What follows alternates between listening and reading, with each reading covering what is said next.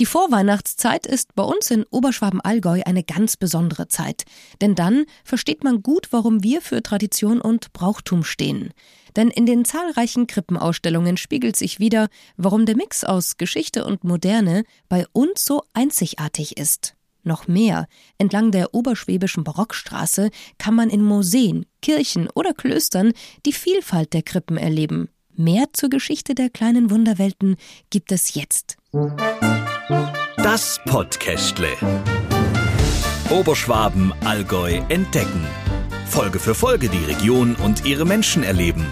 Lasst uns gemeinsam Urlaub im Kopf machen.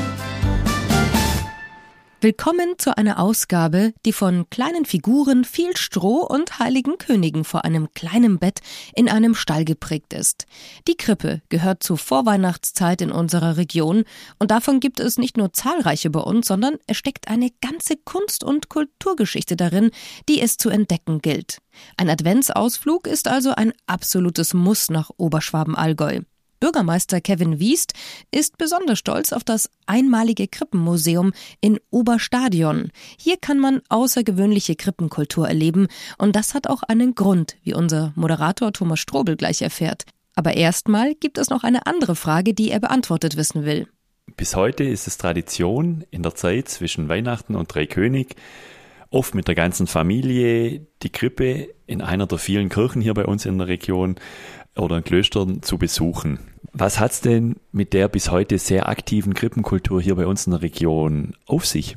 Also ich glaube, um es wirklich zu verstehen, muss man ein bisschen früher einsteigen.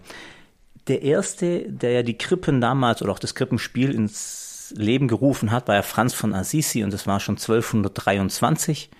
Damals war es ja so, dass Menschen weder lesen noch schreiben konnten und man er wollte damals so als erster den Menschen die Geburt Christi nahebringen. Und so ging das Ganze dann los. Und gerade im 16. Jahrhundert ging es dann bei der katholischen Kirche in dem Fall los, dass die Geburt Christi dargestellt hat. Es waren damals natürlich die Kirchen, die Klöster und auch ähm, die Könige und Fürsten waren die, die Geld hatten und konnten natürlich dieses dann in Auftrag geben und haben dann in Kirchen ausgestellt.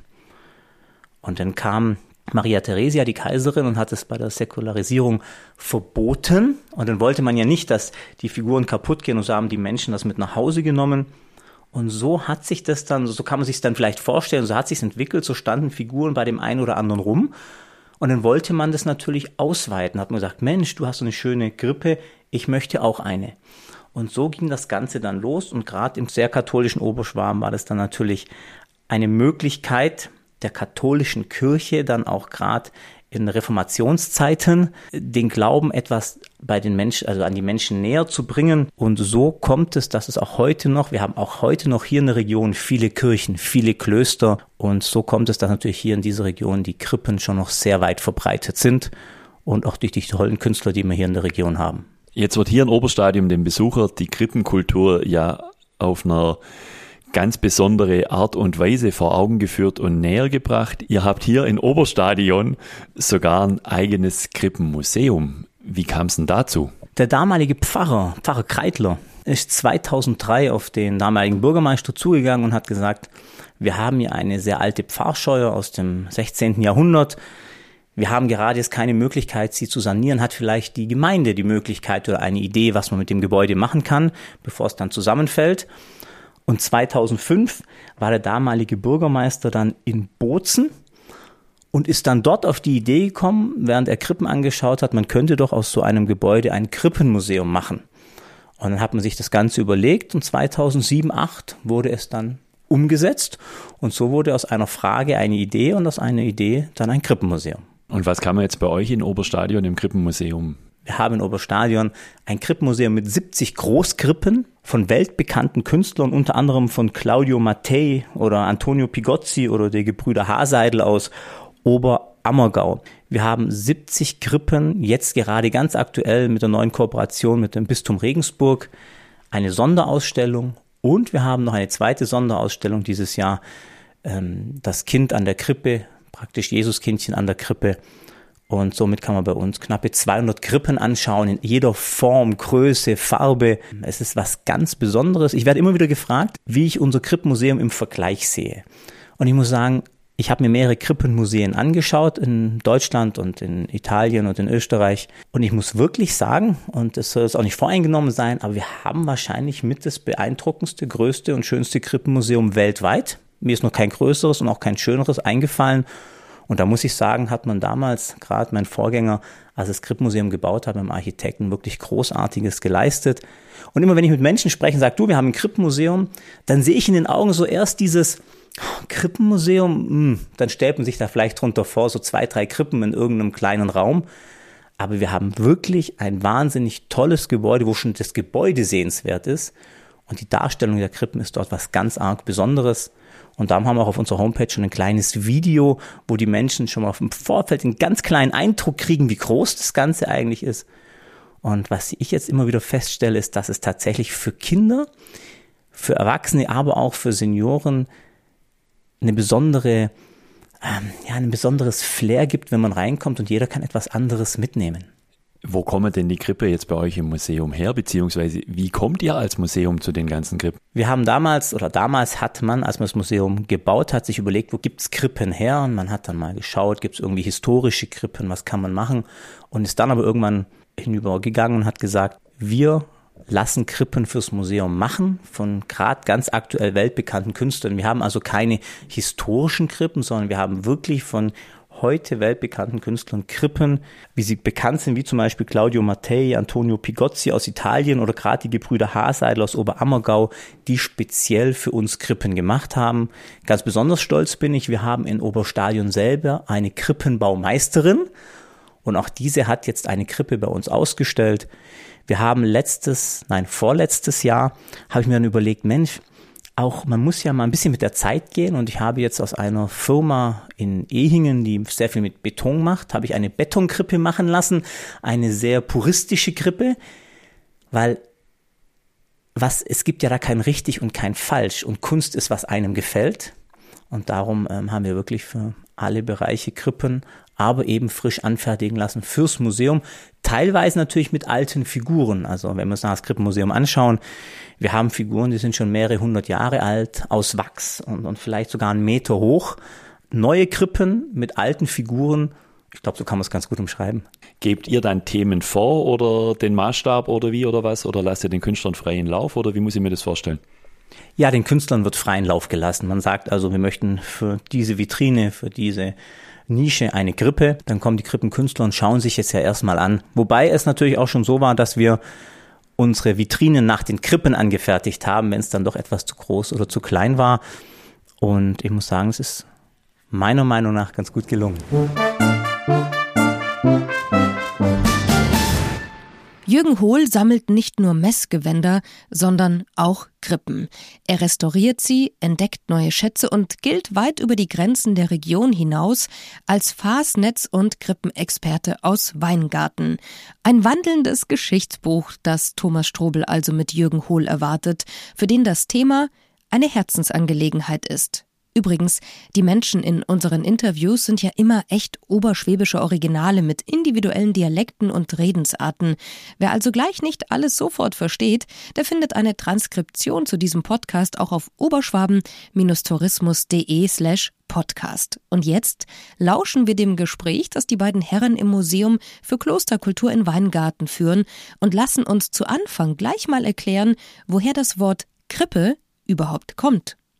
Das Wort Grippe kommt von Grippa und das heißt Flechten und damit ist ein Korb gemeint. Und die erste Grippekultur kommt eigentlich in die Altargemälde im 8., 10. Jahrhundert, je nachdem. Und dann hat sich das weiterentwickelt, indem sie freitragend worden sind. Eine dieser Krippen aus dem 15. Jahrhundert ist noch in Augsburg im Seitenaltar drin. Und bei uns in Ravensburg gibt's eine der ältesten Krippe, die in jedem Fall aus dem Kloster Weißenau stammt, und zwar in, oberhalb von Ravensburg in St. Christina. Jetzt sagst du ja auch, ähm, dass die Krippe Werbematerial für Frauenklöster und die Kirche im Allgemeinen waren. Wie kann man das verstehen?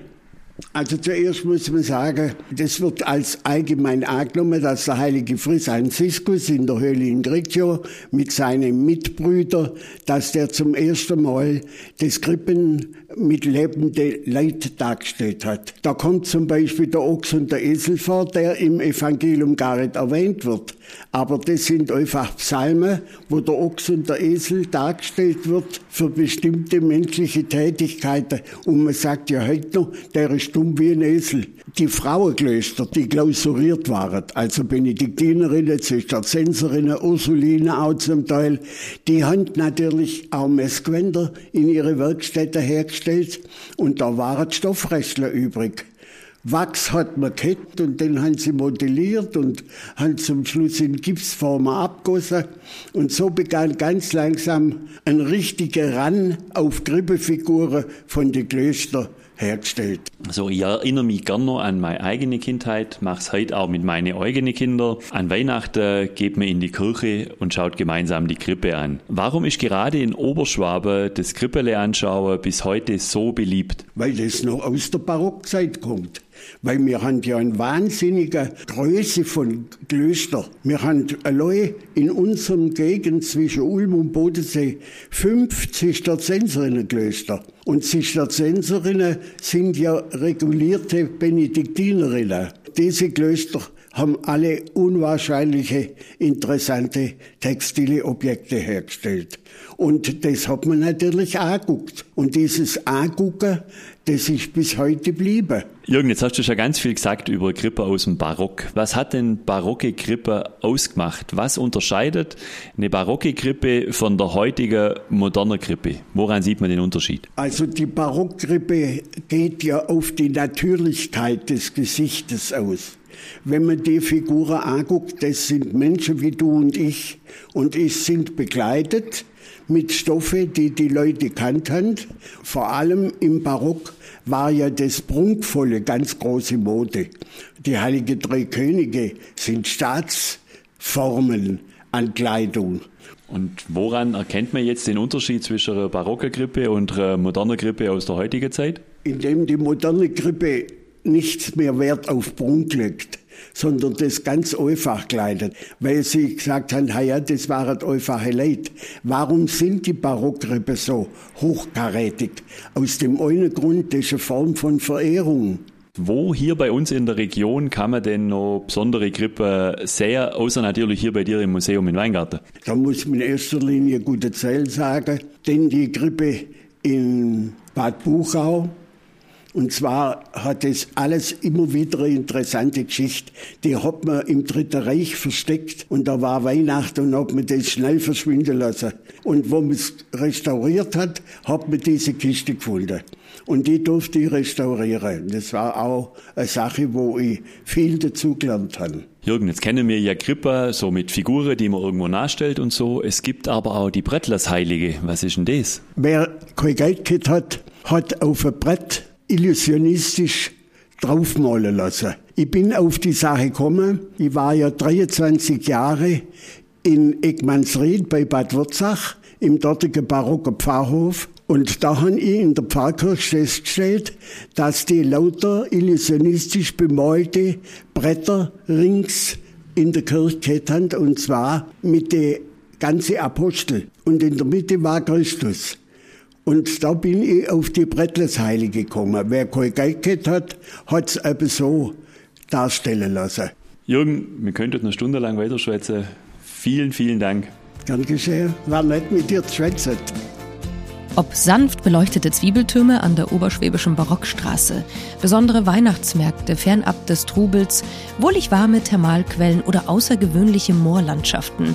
Wir laden Sie zu dieser besonderen Jahreszeit ein, intensiv in unsere Region einzutauchen. Oberschwaben-Allgäu hat so viele Geschichten zu entdecken. Einige davon gibt es auch in unserem hausgemachten Podcastle. Alle Termine und Orte unserer besonderen Krippenausstellungen und noch mehr Infos und Tipps zu uns finden Sie auch auf oberschwaben-tourismus.de. Das Podcastle. Der offizielle Podcast der Oberschwaben Tourismus GmbH. Mehr Infos gibt's unter oberschwaben-tourismus.de.